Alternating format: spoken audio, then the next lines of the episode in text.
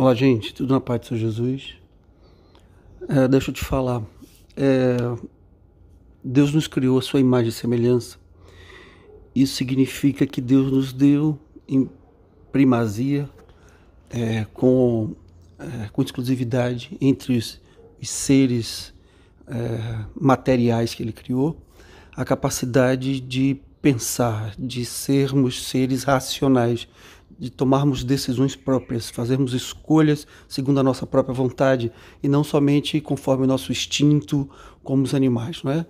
Nós ponderamos, nós sopesamos, nós decidimos e isso nos torna a semelhança de Deus, assim como o primeiro casal lá no Éden decidiu desobedecer a ordem de Deus e por isso teve que ser né, afastado ali daquele paraíso onde eles estavam. A consequência das nossas decisões recai sobre nós e nós seres humanos temos é, essa condição única. E quando nós desobedecemos, intencionalmente fazemos isso, quando nós obedecemos também, né, seja uma regra de trânsito, seja uma determinação de Deus, aqueles que conhecem o propósito de Deus, e por isso é uma consequência, e até mesmo por isso Jesus se manifestou para nos perdoar dessa consequência, né? Nos livrou desse peso, dessa consequência da nossa desobediência, nos trazendo de volta para Deus. Portanto, é na mente onde as coisas acontecem. Na mente racional do ser humano, as decisões são tomadas. E, portanto, você e eu temos que ter um cuidado extra com o que entra na nossa mente, com aquilo que nos influencia, com as palavras, com as pessoas, com as sugestões, com os hábitos culturais, não é? ou da sua família, não importa, do seu meio onde você está inserido e que te influencia.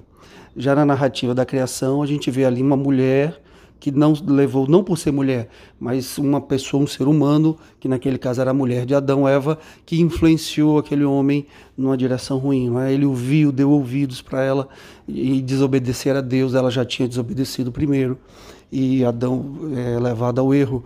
E a gente vê na Bíblia inteira pessoas dando maus conselhos às outras, servos de Deus, homens e mulheres de Deus que foram é, de maneira equivocadamente, que foram equivocadamente, melhor dizendo, influenciados, né? De maneira equivocada, é, deram ouvidos a uma voz diferente daquelas que eles tinham que ouvir, que era a voz do Espírito Santo, era a palavra, era a direção dada por Deus. Então é na mente onde as batalhas acontecem, é? Se você vai lá em, no livro de Efésios, no capítulo 6, no versículo 12, você vai ver que não é contra a carne nem contra o sangue que nós lutamos, mas contra as hostes celestiais mal, da maldade, nos lugares altos, nos lugares celestiais. Ou seja, o inimigo trabalha nos lugares altos, falando aí de, de céu, né? mas não há lugar mais alto do que a mente, a parte mais alta do corpo, inclusive a cabeça. E ali o inimigo atua para dar mal, más ideias, maus conselhos a você e a mim, principalmente aquilo que te desvia um grau que seja da vontade de Deus. Pois um pequeno desvio de um grau né, te leva para o lugar errado se você olha a bússola de maneira equivocada. E a nossa bússola moral, nossa bússola espiritual tem que ser aquela da palavra, aquela do Espírito Santo. Portanto, quem é que te influencia? Tem uma expressão chula por aí, mas diz assim: quem é que te faz a cabeça?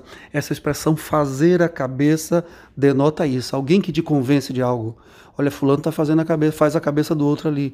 Tem um sentido chulo também no sentido de usar drogas fazer a cabeça na, na gíria do, do, mundo aí das drogas significa ficar louco, ficar doido, doidão, como se diz por aí. Ou seja, turba a mente, sua mente não funciona direito. Né? Tem um sentido também nas religiões chamadas de matriz africana, que tem a ver também com isso, com alguém que vai a partir de agora, a partir de certos talhos que são dados na cabeça, alguém que a partir de agora vai te influenciar, uma entidade, como eles dizem lá.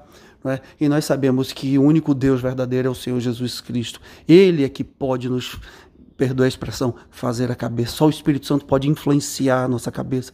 E quando você deixa ser influenciado por outra fonte que não a fonte certa, que é a do Espírito Santo, coisas erradas e ruins acontecem porque te desviam do propósito. Muitas vezes até de maneira ingênua, aparentemente, né? É, necessariamente aquilo que a pessoa te diz contra a vontade de Deus é, não, não é ruim numa primeira vista. Deus manda ir para a direita, um exemplo simples, e a pessoa te diz: Não, mas aqui na esquerda nós temos coisas boas. A pessoa, é, então eu vou passar primeiro aqui na esquerda. Ou seja, desobedecer uma ordem direta de Deus não tem a ver com o mérito do que se está fazendo, mas com o fato da desobediência desobediência de uma ordem direta da palavra de Deus, como quando diz não se contamine, não vá, não faça, não diga, não ande nessa direção. Tem a ver com a rebelião, com a desobediência. Por isso tem que haver muito cuidado com as pessoas ao nosso redor. 1 Colossenses 1, 18 diz assim: Cristo é a cabeça do corpo, que é a igreja. Ele é o princípio e o primogênito dentre os mortos, a fim de que em absolut absolutamente tudo tenha a supremacia. Cristo é a nossa cabeça enquanto corpo. Nós somos o corpo e Cristo é a nossa cabeça. Se você abrir 1 Coríntios 12, você vai ver lá que nós somos o corpo de Cristo. Cada um, o autor ali chega a falar, um é o pé, outro é o olho, outro é a mão, nós somos o corpo. E aqui em 1 Colossenses 18 nós vemos, mas Cristo é a cabeça, Ele tem que nos governar, entende? Efésios também fala, lá no capítulo 5, versículo 23, a mesma coisa, que Cristo é a cabeça da igreja, como fala que o marido naquele contexto está explicando, é a cabeça da mulher. Em que sentido? Tem que existir aquela pessoa que toma as decisões. E Cristo é a pessoa que toma as decisões da igreja. Ele é o cabeça. Então, se outra pessoa, se outra fonte, se outro ser, se outra é, indução ocorre na nossa mente que não venha da cabeça certa, do cabeça, algo está errado com o corpo, algo vai mal com o corpo o corpo começasse, imagine essa ideia de que o nosso corpo começasse a receber ordens de outro órgão que não fosse do cérebro, da cabeça, ou de outra cabeça.